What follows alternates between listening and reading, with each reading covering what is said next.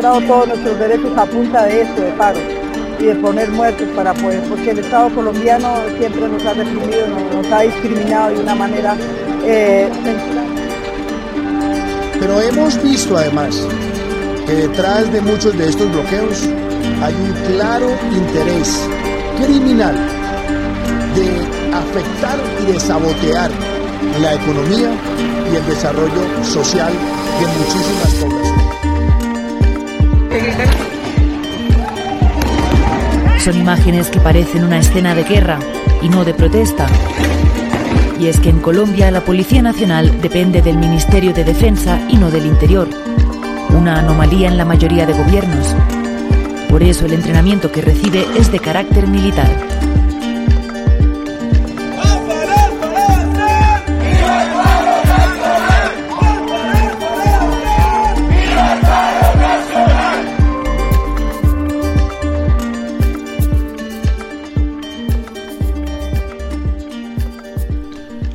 Hola a todos, a todas y a todes.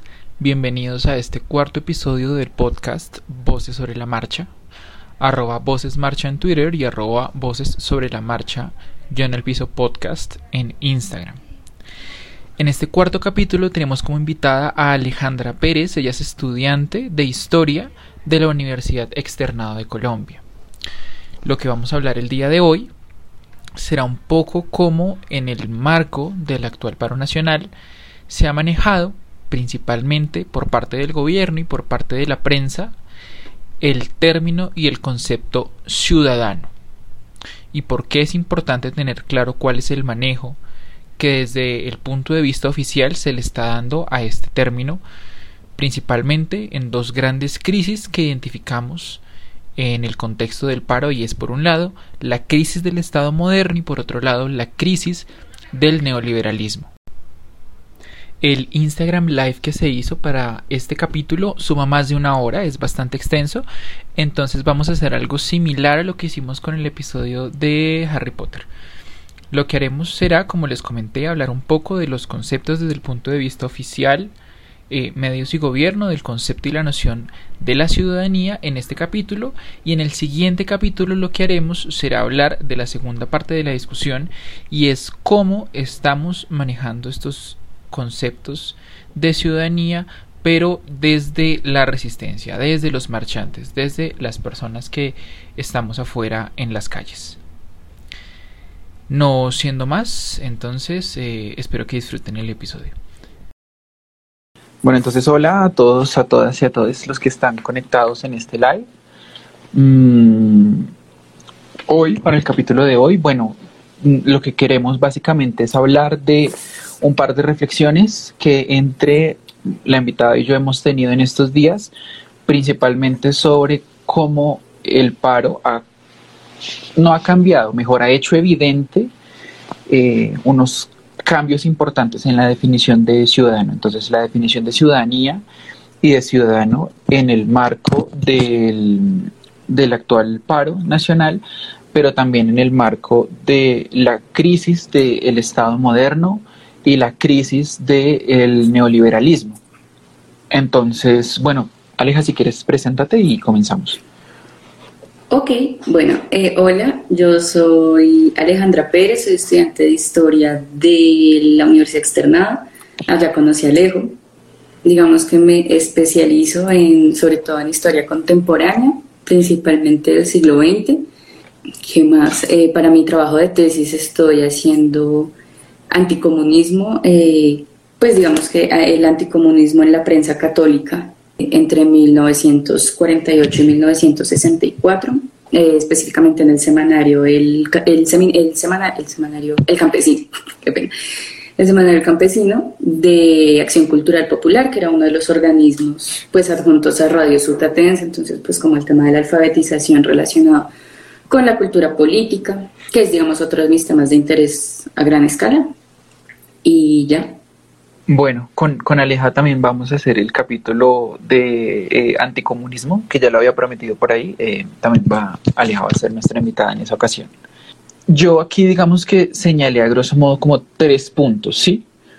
El primero que me gustaría que tratáramos es quiénes son los ciudadanos, qué es la definición de ciudadanos y cuáles son las implicaciones que tiene estar dentro o estar afuera de ese concepto, de esa noción de ciudadano.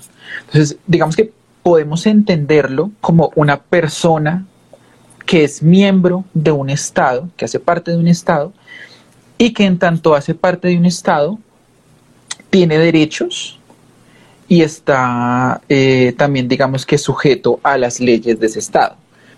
Lo de la construcción de ciudadanía es un tema bien complicado porque no es que apenas se crearon los estados modernos luego de las, de las revoluciones que hicieron caer al antiguo régimen, no es que inmediatamente todas las personas tuviesen, tuviesen derechos y hay toda una lucha en los siglos XIX y en, el siglo XIX y en el siglo XX, perdón, para que las personas tuvieran derechos, ¿no? para que las mujeres adquirieran eh, derechos políticos, para que, por ejemplo, las personas sin propiedad o las personas sin educación o las personas analfabetas pudiesen adquirir eh, derechos principalmente en el, en el terreno político.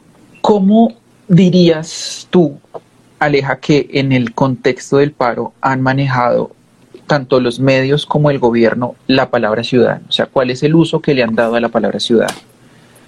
Bueno, o sea, yo creo que además de eso, tú mencionas ahí el tema de que un ciudadano es alguien sujeto de derechos. Y yo creo que en este contexto en el que estamos ahorita, uno, el derecho que más está ahí como raro, como que es como intención, es el derecho a la participación en la vida política. ¿Sí? O sea, eso es lo que te, eh, a gran escala, es, digamos como lo más importante, por decirlo así, que te garantiza la ciudadanía, es eso, participar de la vida política en todos sus aspectos. Entonces, eh, yo diría que pues tanto medios, que creo que esto lo vamos a hablar más adelante y todo, pero en tanto medios, teniendo en cuenta que los medios tradicionales se han convertido en una especie de gaceta del gobierno. ¿sí? O sea, los medios están informando lo que el gobierno les dice que informe. Entonces, si el presidente dice ta, el medio dice ta. Entonces, yo creo que sigue siendo el mismo discurso de alguna manera y en este caso, los ciudadanos están siendo limitados a aquellas personas que eh, están de acuerdo con el, digamos, el manejo que le ha dado a la situación el gobierno. O que yo también lo pensaba incluso un poco esta tarde. Yo creo que incluso siguen cabiendo en la categoría de ciudadanos mm, quienes se han mantenido neutrales, por decirlo así, ¿no? Porque ni fu ni fa, o sea, es alguien que simplemente dijo como, aquí estoy bien, no, no voy a dejarme afectar por esta situación y siguen con su vida, entonces digamos que de alguna forma no le generan ninguna incomodidad ni ningún problema al gobierno. Incluso yo me atrevería a decir que, pues digamos nosotros hace mucho tiempo, o pues desde diferentes esquinas, se ha hablado de los ciudadanos de bien como para burlarse de esta gente, eh, que es, pues digamos, aquí podemos hablar descaradamente, ¿cierto? Como muy lamebotas de, del gobierno y, de, y pues de los manejos de todas estas situaciones. Pero yo creo que ya en, el, o sea, en este punto del paro ya ni siquiera hace falta decirle ciudadanos de bien, ya en los medios y, desde el gobierno simplemente se refieren a los ciudadanos y uno ya sabe a quiénes se refiere, ¿no? Entonces, yo creo que aquí vale la pena mencionarles por qué se nos ocurrió en parte hacer eso y es el tema del privilegio. O sea, yo tuve una crisis frente a la ciudadanía porque pese a ser mujer, yo nunca jamás me sentí un otro en la sociedad. O sea, yo gozando de verdad de muchos privilegios que, de los cuales jamás fui consciente, nunca sentí que fuese pues alguien, sí, un otro, alguien que no estaba contemplado en eso de ciudadanía. Uno de mis sueños de infancia literal era tener una cédula y no para comprar trago, sino para votar. O sea, para mí esa, esa vida ciudadana, esa vida política era de verdad como la panacea, era todo lo que yo aspiraba. Pues con el tiempo eso cambia, ¿no? Obviamente, pero nunca me había estado en, nunca me había, la había puesto en una situación en la que de repente estaba mirando el televisor y veo indígenas se enfrentan a ciudadanos y pese a que yo no soy indígena, no me reconozco étnicamente como indígena, que como pasa que es que mis compañeros, la gente con la que yo parcho, la gente a la que acompaño, sí son indígenas, o sea, yo estoy más del lado de este lado de, de lo que dicen indígenas, que del ciudadano, entonces ahí quedé como re loca y todavía estoy un poquito mal viajada con ese asunto porque no, pues digamos que todo lo que implica de repente ya no estar en la categoría de ciudadano desde las comunicaciones del gobierno y que en este momento pues lamentablemente es el Estado. O sea, no podemos hablar, ya, ya en este punto y es lo más grave, no podemos hablar de esa separación cliché liberal del gobierno es diferente al Estado, sino que me siento excluida del Estado. Y ahí fue, digamos, como surgió un poco esta discusión porque nunca jamás me había pasado y el hecho de estar en una calle, de hacer X o Y en la calle, pues ya me, me, sacó de esa categoría de ciudadana. Pues aquí salieron otras discusiones de, bueno, y realmente importa ser ciudadano y creo que eso pues lo vamos a desarrollar, pero pues el reloj, o sea, para mí fue como si me hubieran tumbado un ídolo, porque yo de verdad soñaba con la ciudadanía y de repente ya no verme ahí me tiene mal, me tiene muy mal, pero pues nada, uno tiene que inventarse que sigue ahora.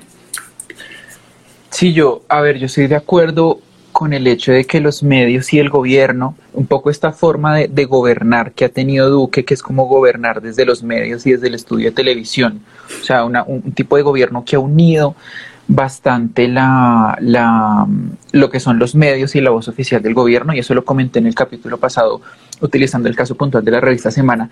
Creo que ellos han utilizado el lenguaje, han utilizado el discurso para separar o para hacer categorizaciones de lo que es un ciudadano y luego lo que vendrían siendo, puede ser ciudadanos de segunda clase o no ciudadanos, ¿sí?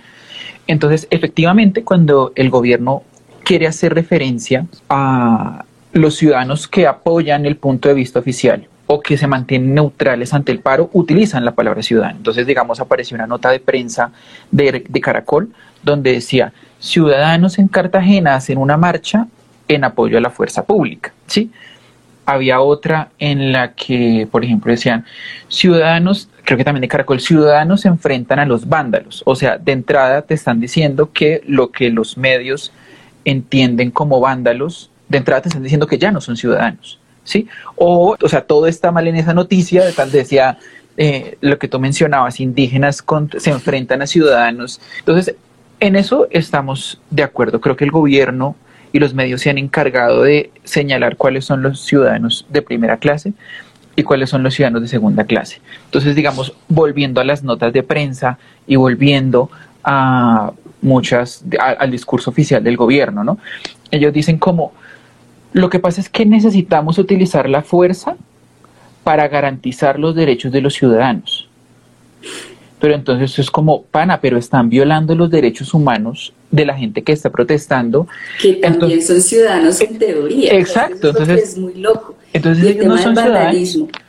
Eh, era lo que hablamos de, del vándalo como el, el acervo cultural de la palabra vándalo, ¿no? es aquel que está fuera de las cívitas, ¿no? De la chivitas, no sé, no sé latín, lo siento, pero eh, exacto, esos otros, ¿no? Esos que están como, que están ahí, o sea, no, pueden ignorar que estamos ahí, pero son unos otros que vienen de afuera y vienen, porque aparte somos el castrochavismo y que creo que esto lo va, vamos a mencionar mucho en el capítulo de anticomunismo, y es que aquí no hemos superado el tema de la gran amenaza, o sea, es imposible, y todo el discurso que el gobierno está manejando, es imposible que de aquí adentro surja este estallido, o sea, todas estas excusas que se inventan de que es que es Venezuela, que es, que es el castrochavismo, la gran amenaza que es externa, o sea, aquí la gente no tiene cacumen para siquiera pensar en algo así, es que les están lavando el cerebro desde afuera.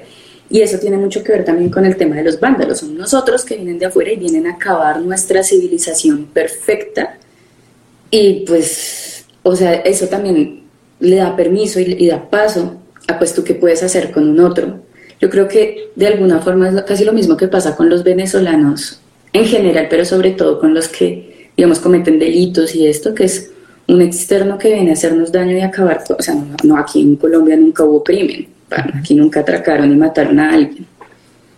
Sí, eso, eso que dices de lo de los vándalos, eh, Total, a ver, lo que pasa es que creo que el gobierno está manejando un discurso, o sea, se está manejando un discurso, uno, muy antidemocrático, eh, y dos, un discurso muy rancio y muy decimonónico sobre lo que es la civilización y lo que es la barbarie, ¿no? Entonces, digamos, el gobierno se plantea ello, eh, plantea su posición y plantea la posición de lo que nosotros denominamos la gente de bien, ¿no? Como esta gente que, es, que, que es, tiene valores muy conservadores, que no quiere tocar el status quo, que además, digamos, simpatiza con la derecha, simpatiza con ideas del, neoliberalismo, a ellos los identifica como la civilización y crea un otro o una alteridad que es lo que identifica con la barbarie eh, y en ese sentido entonces entran los que políticamente piensan diferente, pero además ahí también entran una cantidad de, de cuestiones, digamos, de clases sociales y raciales muy complicada. Y eso que, mencionabas sobre la civilización y la barbarie y lo que podemos llegar a hacer con los bárbaros, ¿no? Cómo, cómo se podría deshumanizar al bárbaro. Creo que ese, eh, un ejemplo muy claro de eso es lo que ocurre con el fenómeno mal llamado limpieza social, que es un grupo de gente que se organiza eh, y se arma creando, digamos, como pequeños grupos paramilitares. Eh, digo paramilitares porque muchas veces se organizan, digamos, en, con la policía. El IEPRIS una, publicó un libro de, sobre limpieza social súper interesante. Y entonces, bajo la excusa de que hay una amenaza, bajo la excusa de que hay un otro con el cual no puedes convivir en sociedad, o sea, que es un otro que no puede estar en, tu, en la misma sociedad que tú, en el mismo espacio que tú, bajo esa excusa lo matas, ¿sí? Y bajo esa excusa eh, han asesinado a, por ejemplo, personas de la comunidad LGTBI más, han asesinado a trabajadoras sexuales, han, asesinado a habitantes de calle, pero han asesinado también, por ejemplo, a líderes de juntas de acción comunal o a líderes de partidos políticos, digamos, alternativos, sobre todo de, de corte de izquierda.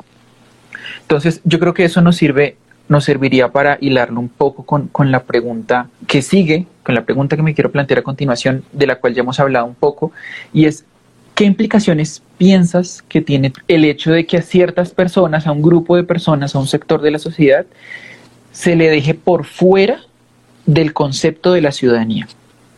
Bueno, primero lo que ya habíamos hablado, o sea, que quedas en manos de quienes sí son ciudadanos, ¿no? O sea, y de quienes quieren defender a toda costa y cueste lo que cueste esa civilización que para ellos es perfecta, esa sociedad en la que tú no cabes porque piensas un poquito diferente, porque quieres cambiarla. O sea, yo creo que en este caso puntual ya no podemos hablar, ay, es que pensamos diferente. O sea, es que ya no se trata de pensar diferente, es que las personas que estamos saliendo a la calle es básicamente porque estamos mamados y queremos un país distinto. Y la otra opción es que esas personas que están siendo excluidas de la ciudadanía, pues exacto, no son entes controlados desde Venezuela malvadamente, son personas que piensan y son personas que increíblemente, con la poca planeación que tuvo este paro, planeación como en los términos usuales de, esa palabra, se han organizado. Entonces yo creo que ahí también entra como el tema de la cooperación, o sea, es que es, es, muy raro, o sea, yo nunca pensé ver lo que estamos viendo ahorita. O sea, supuse que en algún momento ocurriría, pero no pensé que lo viera yo.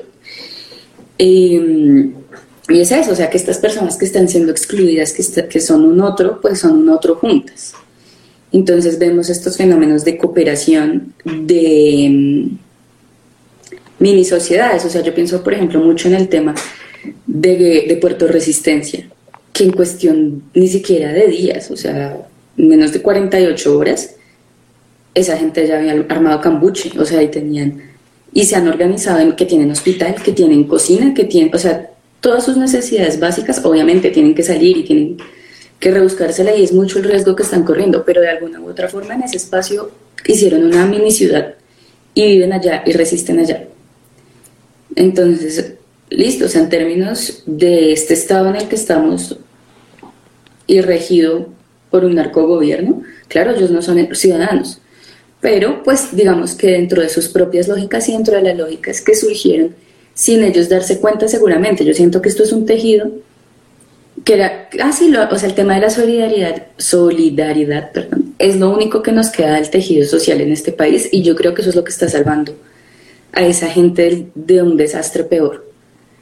Y es eso, que se, sin saberlo, todos estos años en los que la señora le recogía al niño a la que está trabajando, en la que Chino no tiene para comer, venga, yo le doy una sopita. O sea, como todas esas cosas que eran tan normales y tan naturales en el diario vivir, yo creo que ahorita es lo que está como de alguna forma sosteniendo todas estas formas de, de que de de resistencia y otras formas de sociedad, otras, otras formas de habitar.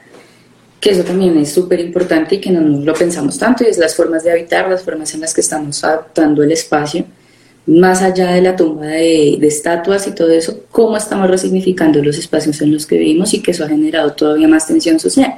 Es el tema de que tú ya en Bogotá, y yo creo que en muchísimas ciudades, por lo menos sé que Cali, Medellín y Bogotá, es imposible pasar una calle sin encontrarse un graffiti que diga viva el paro, o sea, algo relacionado con esto. El tema de los colores, de que de repente la ciudad ya no está blanca, o sea, ya no está limpia. Que si tenemos que quemar, quemamos, que si tenemos que romper, rompemos, pero ya, o sea, se nos estamos reapropiando muy fuertemente y se nota. Entonces, no sé, yo siento que esto de ser excluidos de la ciudadanía también nos da la oportunidad de repensarnos otras formas de estar en sociedad. Que ahorita es muy loco, o sea, es que la cantidad de personas que hay. Sí, o sea, es muy raro pensar ahorita en, en cómo vamos a hacer teniendo en cuenta la cantidad de millones de habitantes. Pero sí, yo creo que es sin querer queriendo, estamos metiéndonos en la vaca loca de pensar qué otras formas de organización son posibles. Sí, creo que, bueno, de eso que dices quisiera rescatar un par de cosas. Uno es, claro, una de las implicaciones más grandes de quedar fuera del concepto de ciudadanía es el hecho de que eso hace legítimo que se violen tus derechos. O por lo menos por lo menos pone en tela de juicio que tú tengas los mismos derechos que, em, que los otros abro comillas ciudadanos cierro comillas eh, en ese sentido vemos cómo tanto el gobierno como los medios utilizan por ejemplo la palabra vándalos como una forma para justificar la agresión sobre los marchantes, sobre los manifestantes. De entrada usas la palabra vándalos y por usar la palabra vándalos ya puedes justificar el uso más excesivo y abusivo y ridículo de la fuerza por parte de las fuerzas del Estado. Y los no fuerzas del Estado, es que eso es lo más grave. Exacto, y también, exacto, justificar pues lo que, lo que pasó esta mañana con este man, Andrés, no recuerdo su apellido. Escobar. Escobar. Ah, bueno. Bendecido y afortunado. Fácil recordar el, apellido por, por esa, con esa referencia. Que el tipo, el tipo salió a disparar al lado de la policía en Cali, la policía no lo detuvo, se le vio intimidando y amenazando, por ejemplo, a la prensa. Y al sol de hoy no hay orden de captura, teniendo nombre, teniendo videos, teniendo evidencia. Y lo que hizo Blue Radio fue entrevistarlo como un amigo, pues de una forma muy amistosa. Entonces, claro, eso justifica, es cierto, no solamente justifica eh, el, uso excesivo de las fuerzas del Estado, sino en general el ejercicio de la violencia por actores estatales como eh, no estatales o mejor paraestatales. Por otro lado, también estoy de acuerdo con lo que decías, es cierto que esto ha generado un tipo de relaciones de sociabilidad y de solidaridad entre los, entre los marchantes y entre las personas que apoyan el paro, que yo no pensé ver.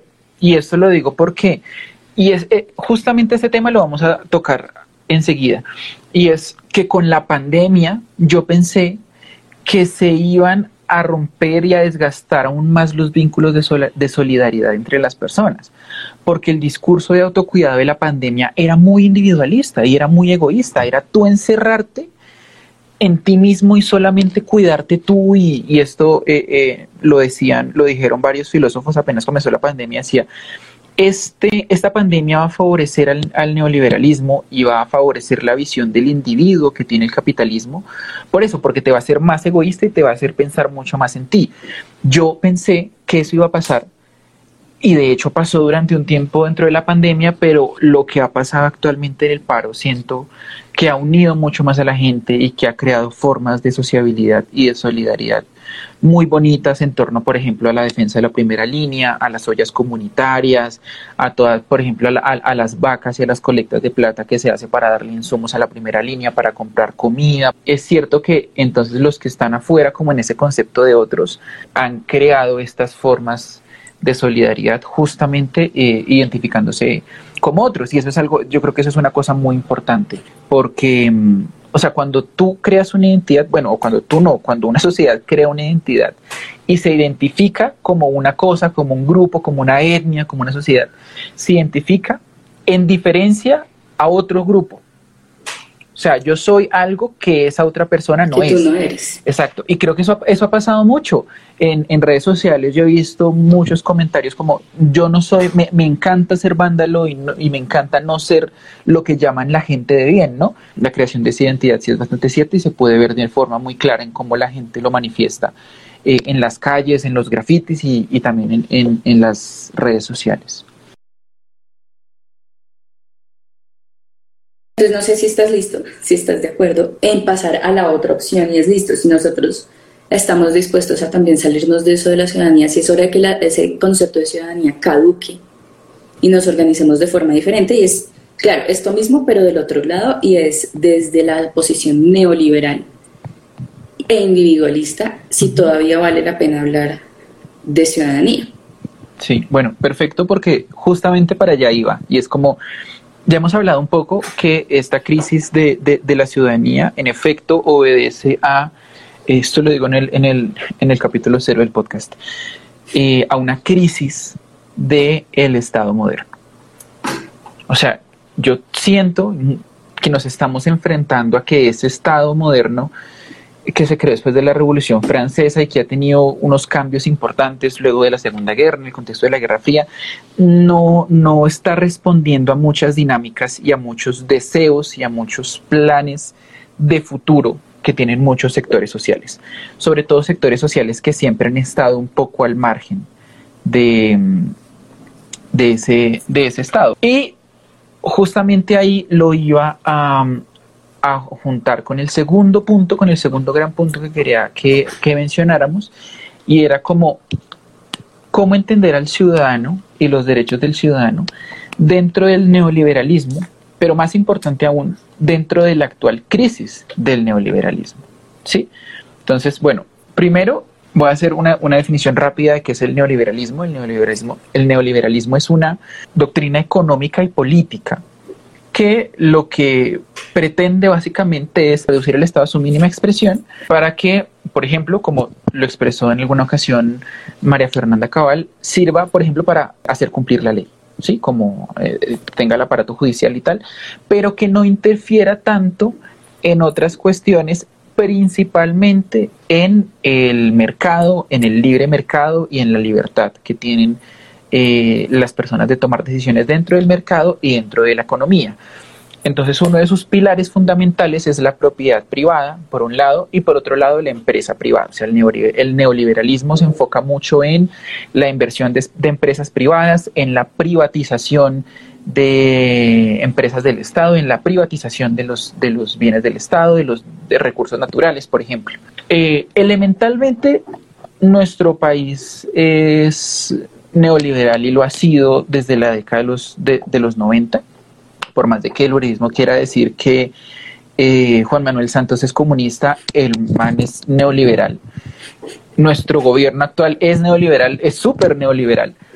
Mm, de hecho, me, me, pareció interesante ver que en, la marcha de las camisas blancas del domingo, de los que apoyaban a las fuerzas del Estado y al gobierno, habían grupos de libertarios, ¿no? Que el, libertario es la máxima expresión del neoliberalismo, o sea, para ellos casi que, que son anarquistas porque no debería haber Estado. Entonces, eh, teniendo en esa concepción y teniendo en cuenta que nuestro eh, país es eh, neoliberal como lo han sido casi todos los países de la región, siento que aquí hay un, siento que aquí hay varios puntos importantes por tratar. El primero es que siento que nos hemos enfrentado, sobre todo en los últimos años, a una dialéctica o a un enfrentamiento entre el ciudadano y el consumidor, o el ciudadano y el cliente. ¿Por qué digo esto? Lo digo porque como la empresa es tan importante, pero tan, tan importante dentro del neoliberalismo, entonces el ciudadano es más importante si consume. El ciudadano es más importante si está siendo un cliente de algo. Cuando yo era pequeño, yo recuerdo, recuerdo actualmente con nostalgia cómo habían en los lugares públicos sillas. Much, exacto, sillas, sillas, para sentarte y, y, y no hacer nada. O sea, lugares donde tú pudieras sentarte sin consumir, sin estar en un McDonald's, sin estar en un restaurante, sin entrar a un cine, sin entrar a una cafetería, simplemente tú sentarte y ser en la ciudad y tener un derecho a la ciudad sin ser un consumidor. Siento que con el pasar del tiempo eso se ha reducido bastante y siento que la pandemia lo redujo drásticamente. No sé si de pronto ustedes recuerdan el video de Carolina Sanín, donde eh, ella denunciaba que a un, a un migrante venezolano no lo dejaron pasar por una calle de la, del 85, creo, porque la calle estaba toda cercada y digamos como llena, estaban las mesas de los bares y de los restaurantes. O eran unas sombrillas de Club Colombia, la cosa es que era una, eh, creo que fue en la zona G, a lo mejor sí, no, recuerdo muy bien. No lo dejaron pasar. Entonces no le dejaban pasar que porque incomodaba a los clientes. Y entonces Carolina Sanín, en este punto le hallo la razón a Carolina Sanín, ella decía, pero ¿cómo no lo van a dejar pasar si es que esto es una calle? O sea, esto es público, esto es el espacio público. ¿Por qué no lo dejan pasar? con la excusa de que él no es cliente y que va a incomodar a los otros clientes si es que esto es público. Entonces vemos una reducción de, lo de la ciudadanía y derechos de ciudadanos gracias a la importancia que está adquiriendo el consumidor y que está adquiriendo el cliente en beneficio de las empresas y en beneficio del capital privado. ¿Tú cómo ves eso? Es algo que también, o sea, ahorita yo vivo al lado del Centro Comercial Santa Fe y que ya fui y había sillas y yo no lo podía creer porque hace años no había sillas. Y sí, o sea, digamos que con el tema de la de la pandemia se empeoró porque pues sentarte en un sitio donde se sentó alguien hace un segundo, pues sí, te puedes contagiar, te puede dar algo. Entonces, pues sí, eso se redujo bastante. Y sí, lo que dice aquí eh, Ana, que es eh, también es que la productividad exige reducción del ocio. Entonces, sí, yo creo que también, o sea, si tú, pero es, digamos que nos lleva al mismo sitio y es que en la medida en la que tú no compras, eres un estorbo, eres alguien, o sea, y, es uno de los problemas que tenemos ahorita en la economía, es que la capacidad adquisitiva se ha reducido significativamente. Entonces eso también se vuelve súper problemático porque, o sea, si tú dejas de consumir en, en, el mercado, en, digamos como en el ciclo del mercado, pues, es, o sea, dejas de ser un, eslabón importante en la sociedad, te vuelves un estorbo y te vuelves un lastre para esa sociedad que solamente busca, eh, digamos que unos réditos eh, monetarios el, el, habitante de calle, pues es literalmente el lastre. En este, en, en, este contexto es una persona que en un momento, bueno, no todos, pero digamos enfocándonos en los habitantes de calle que tienen problemas de adicción, pues empezó siendo un consumidor de algo que, por lo menos en este estado, mantiene el Estado, ¿sí? un narcótico, de, algún estupefaciente. Y em, pues en el momento en el que deja de servir, en el momento en el que esto lo consume, pues y volvemos al problema de la ciudadanía. O sea, ¿cuándo, ¿cuándo hemos considerado a un habitante de calle a un ciudadano? ¿Cuándo se le invita a un habitante de calle a votar? De hecho, de hecho eh, los habitantes de calle no están en los censos, no figuran en los censos. Creo que la única, creo que, creo, puedo estar errando, pero creo que la única alcaldía que incluyó habitantes de calle en los censos fue la alcaldía de Gustavo Petro. Es cierto que se, se conciben de una forma muy, muy eh, errónea y violenta como entre comillas desechables, ¿no? Porque no hacen parte del aparato productivo, pero por otro lado, un gran interés de no eliminar ese problema es que ellos son un gran recordatorio de eh, el orden en el capitalismo, ¿sí? De por qué una persona debe trabajar, de por qué una persona debe pagar su arriendo muy juiciosa, de por qué una persona debe entrar en este ciclo de eh, producción y consumo, es porque es un recuerdo de lo que puede pasar si se sale de ese ciclo. Eso que decías del, acá lo tengo anotado, no me acuerdo por qué lo anoté, pero, pero coincide con el problema como de, es que no sé cómo decirlo, o sea, la vida, o sea, la carreta liberal que nos echaron desde el colegio es que todas las vidas valen lo mismo y todas las vidas son igual de importantes, pero eso claramente no es cierto. Eh, pero, o sea, es, muy loco y también tiene que ver con el tema del neoliberalismo y la y pues la, la, necesidad, o sea, si tú no produces, si estás descansando, ya eres un vago, si estás haciendo algo diferente a trabajar, eres un vago. Entonces, em, el tema de que ahorita, en esta tensión entre el consumidor y el ciudadano, el derecho al trabajo y las actividades, y el derecho, que yo no, no estoy segura que eso sea un derecho, el derecho a las actividades de consumo están por encima de derechos fundamentales y en este punto, o sea, si tú me preguntas en el 2019 esto jamás se me habría ocurrido, pero en este punto el derecho a la vida está como tres metros bajo tierra. Y es eso, o sea, ahí, o sea, desde el 28 están matando gente, desde el 28 de abril, digamos en este marco, porque pues todos los días la fuerza, la fuerza pública mata un poco de gente. En el 2019 mataron gente, pero yo creo que el hecho de que sea a balazos, que es algo que se supone que no y que por lo menos nosotros como generación no habíamos tenido que verlo, eh, que, que, haya gente muriéndose y salga la alcaldesa y salga el presidente a decir, qué pena, pero ustedes no me van a dejar a la gente sin ir a trabajar. Es ocúpate del que están matando. ¿Por qué están matando gente a balazos? Porque claro, o sea, todo el tema de las armas no letales, o sea, en teoría eso no tendría por qué matarlo a uno, a no ser que un terrible accidente ocurriera. Pero cuando tú usas un, pues un fusil con balas de, con plomo, tu única intención es matar. Cuando tú le, apuntas a alguien y aparte no le estás apuntando una pierna, sino cabeza y pecho, lo quieres matar. ¿Sí? Entonces, ese, eso también me tiene muy viajada, ya no tanto, sobre todo al principio, de tener el, el derecho al trabajo y el derecho a las actividades de consumo y por eso están dispuestos, el, el presidente no ha dicho cuídenme con cuidado mientras quitan los bloqueos, sea, toque, o sea, lo que haya, haga falta sea para quitar los bloqueos porque como va a dejar de salir cargamento de Buenaventura, o sea, como todo este tipo de cosas que en realidad serían mucho más solucionables y mucho más fáciles si él se bajara, si saliera del estudio de televisión, pero, pero eso es muy raro, o sea, en, toda la teoría, y yo por lo menos para mí ha sido como un estrellón súper violento contra la realidad, y es eso, o sea, toda la teoría que uno lee y que en algún punto se cree, por lo menos a mí me pasó que en algún punto me la creí, verla de, destrozarse así, o sea, en mil pedazos en los que en realidad la vida de nadie en la medida en la que te obstaculiza producir, en la que te obstaculiza trabajar y él mismo no trabaja, pues no vale nada.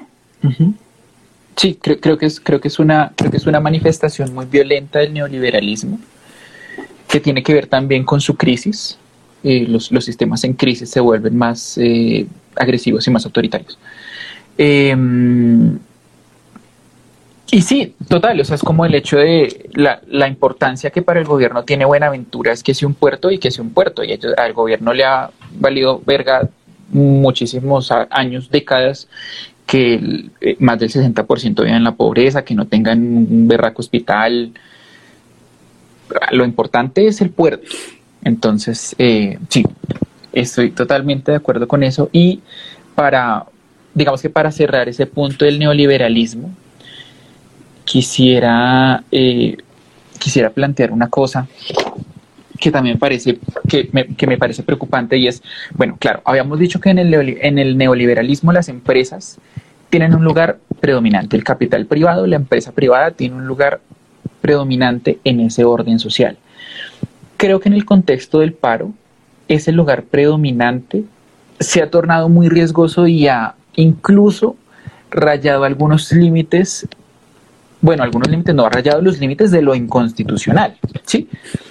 Y es por lo siguiente, claro, el proyecto político neoliberal no elimina al Estado porque igual necesita el Estado, o sea, necesita la institucionalidad para que legisle en pro de eh, los pilares del neoliberalismo, en este caso el capital, la empresa privada, etc. Entonces, lo que eh, se hace es que la empresa privada se codea con el Estado. ¿sí? Las empresas privadas financian las campañas políticas, a veces financian varias campañas políticas para que el que gane igual le sirva. Y hemos visto que en este gobierno se han juntado mucho, mucho, mucho más con el, con el Estado. Y en el contexto del paro, mucho más. Lo, voy a mencionar puntualmente un, uno, uno, bueno, dos casos. Uno de ellos es, por ejemplo, Transmilenio. Transmilenio es una empresa mixta, o sea, no es totalmente pública, pero tampoco es totalmente privada. Y Transmilenio como empresa mixta ha permitido que la policía en sus instalaciones guarde armamento, vehículos, que se guarden también los policías de adentro y han permitido que se vuelvan eh, lugares de tortura. Lo mismo pasó, por ejemplo, con el grupo Éxito. Vimos como en el éxito de Calipso en Cali, muchas personas denunciaron que tenían detenidas irregularmente a personas. Eh, parece que los torturaron. Y realmente es que hasta el, hasta el momento no sabemos exactamente qué pasó ahí adentro. El grupo éxito, digamos que negó esto y al siguiente día apareció el ministro de Defensa haciendo un video con el, con el sí, como con el director del grupo éxito, el presidente del grupo éxito, y el tipo decía, no, claro, es que nosotros como empresa privada tenemos que apoyar a la fuerza pública. Y es como, pana, ya lo hacen, ustedes pagan impuestos, ustedes le pagan las armas y el sueldo a la policía. Cualquier otra relación raya con el paramilitarismo, porque lo que están haciendo ustedes es, es, dar otras formas de financiación y de apoyo a las fuerzas del Estado que única y exclusivamente las debería mantener el Estado. Entonces hay unas intromisiones del capital privado, claramente porque el gran capital privado está interesado en mantener el status quo. Evidentemente ni el presidente del Grupo Éxito ni Luis Carlos Sarmiento Angulo quieren que la nueva reforma tributaria grave a los ricos, por ejemplo, le ponga un, impuesto a la riqueza o a la herencia, pero entonces yo sí veo ese acercamiento de una forma muy preocupante y de una forma en la que hay una absoluta normalización en el Estado de la financiación de la fuerza pública o incluso de actores eh, que no hacen parte de la fuerza pública, pero actúan paralelamente a ellos, o sea, lo que se conoce, Andrés Escobar no sabía esto, como paramilitarismo. ¿Qué, ¿Cómo ves tú eso? Pues ya hablando como muy en serio, eh, es, algo que me ha hecho o sea, de verdad me, me, preocupa mucho. Son, es que lo que, digamos que para mí en, medio de todo, todo me ha llevado a la misma situación, es que eran cosas sobre las que yo leía, sobre las que sabía, pero el hecho de estar parada en un momento sociohistórico, en un contexto sociohistórico, en el que me toca ver eso, es, raro, o sea, como que son cosas que uno no, yo nunca pensé ver, o sea, porque uno sabe que las empresas privadas pagaban paramilitares, o sea, que, tenían sus ejércitos privados, que, en alguna, que de alguna forma los siguen teniendo. Pero, por ejemplo, a mí ese video del, del Ministerio de Defensa ya rayó en el descaro, eso fue como el, el TikTok del presidente con la canción de una masacre como te voy a disparar, corre que mi bala es más rápida que tú. Uno ya no sabe si son malas decisiones de comunicación o si de verdad el descaro ya es absurdo. Entonces, al día siguiente que hay de que sale la noticia de que hay, había gente en Calipso, de que los vecinos escuchaban gritos. O sea, yo, yo dudo si una sola vecina dice, es que yo escuchaba a alguien, pero si múltiples vecinos escuchaban lo mismo, escuchaban los mismos gritos de auxilio, si dentro del almacén había sangre, si dentro del almacén habría, obviamente había líquido, había aceite, normal que haya eso en un éxito, pero que esté regado en la zona de ropas, que esté regado en la zona fría. O sea, blanco es, gallina lo pone. Que salieran a negarlo fue como... Mm". Y que encima tuvieran el descaro de premiar al SMAT con bonos de grupo de éxito, o sea, no podía ser de cualquier otro. De grupo de éxito es más, yo le creo si hasta el mismo Ministerio de Defensa compra los bonos. Make sense, porque pues, o sea, el ministerio lo compró. Pero que el grupo de éxito lo regalara, y más en ese contexto, en ese momento, era como, sí, mira, lo estamos haciendo y no nos da pena. Y es como otro de los de las cuestiones que es lo más perturbador y es, la desfachatez con las que están haciendo las cosas y es por eso, porque están en una total posición de seguridad y de comodidad Sí, total, eso, eso digamos que deja ver la tolerancia cada vez más abierta que está teniendo el gobierno, y no solamente el gobierno, sino muchas, eh, muchos sectores del Estado frente al accionar paramilitar, ¿no?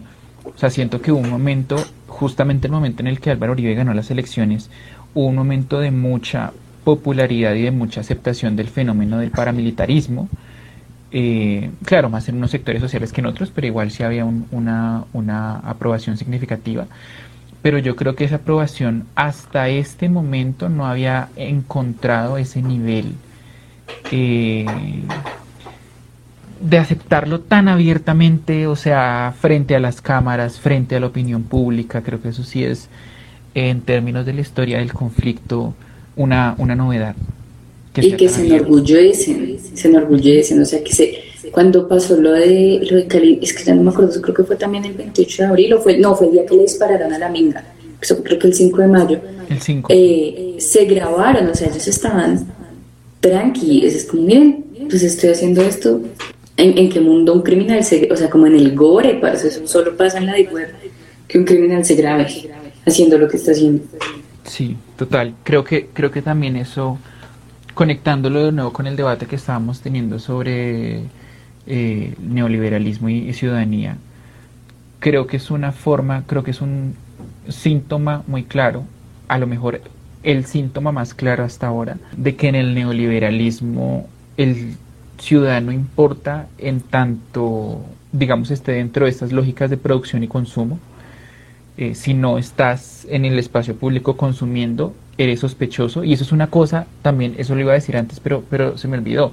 Y es que con la pandemia, el hecho de que tú estuvieras en el espacio público de repente se volvió sospechoso eh, y estaba mal visto. Claro, a ver, es entendible en el contexto de una pandemia. Luego, por las, por las grandes atribuciones que se le dio a la policía para controlar quiénes estaban y quiénes no estaban afuera, entonces eh, el ambiente, como que eh, eh, el derecho a estar en las, el derecho a la ciudad y el derecho a la locomoción de repente se impregnó de un ambiente muy violento y muy policivo, ¿no? De que la policía estuviera fuera, como, bueno, y usted qué hace acá, que no sé qué. Como lo digo, entendible en el manejo de una pandemia, aunque no tan en- entendible en el sentido de que habían formas menos policivas y violentas de manejar la situación, pero bueno. Y luego ahora con el contexto del paro, uno se siente nada más de estar en el espacio público como en peligro, o sea, como que e- esa es una sensación que yo he tenido cuando he salido a marchar y digo, fue puta, es como si yo no debiera estar aquí. O sea, tengo la sensación, esa sensación de incomodidad de que yo qué, es, qué estoy haciendo aquí, como que no tendría que estar aquí.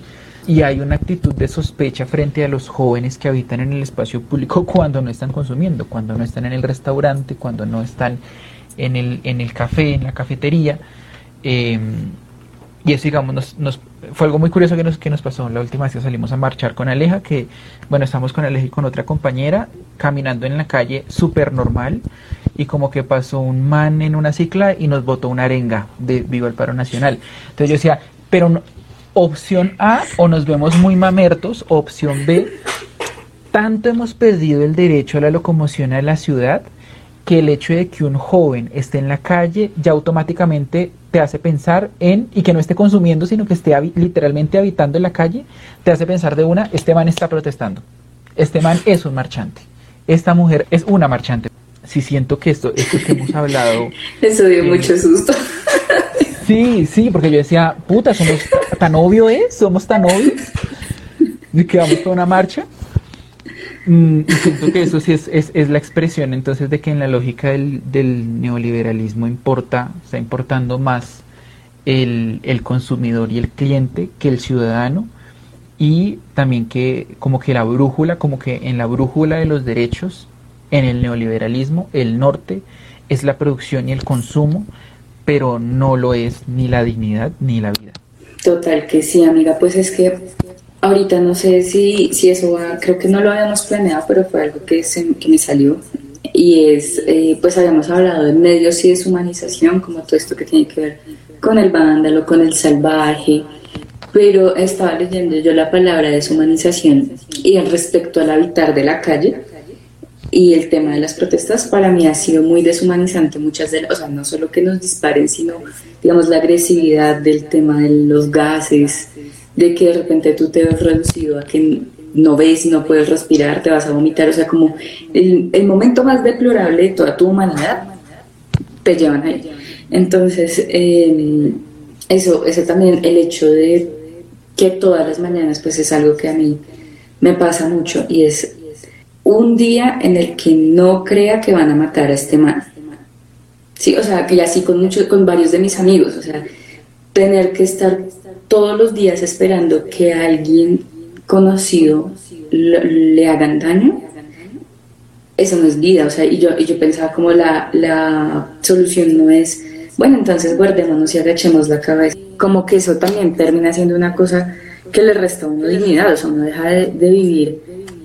Bueno, o sea, por un lado estamos defendiendo la dignidad, pero por el otro está como esa tensión en que todas esas cosas que uno da por sentados y que uno asume que son correctas, se las ponen como, o sea, para mí eso, llevar un mes todos los días, pero literalmente cagada el susto de recibir el mensaje equivocado es algo que me, o sea, como que, o sea, para mí eso es deshumanizante, es quitarle a uno la tranquilidad, quitarle a uno, pues como eso, o sea, el, hecho de poder salir, o sea, yo, yo, antes no me preocupaba porque un amigo saliera a la calle, porque una amiga saliera, bueno, una amiga es distinto, pero sí, o sea, digamos como en, en sí no había tantos peligros y, y que no era una cuestión de, marica, lo van a matar, o me van a matar, que eso es la otra, o sea, yo en ningún punto.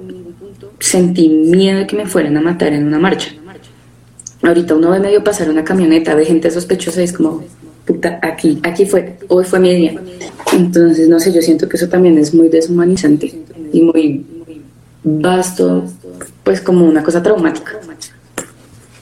Sí, sí, total, estamos de acuerdo con eso. Es claro, es porque nunca, por lo menos nosotros, nuestra generación, uno por un lado nuestra generación y por otro lado nuestra generación en un contexto citadino, nunca se había enfrentado al hecho de, esa, de, una vulneración tan directa, porque yo aún, digamos que eh, siendo una, una, persona homosexual, que no todos los derechos los tuvo por sentado, digamos, en, en, en los términos de las luchas por la igualdad de derechos civiles de la comunidad, aún así jamás sentí que un derecho mío fundamental estuviese eh, en duda, ¿no? Pues claro, a ver, como un hombre también cisgénero, bueno, blanco mestizo y con una serie de privilegios, jamás llegué a sentir que, un derecho mío fundamental estuviese tan en duda o en tela de juicio eh, y que una vulneración a ese derecho fundamental fuese, digamos, eh, justificada.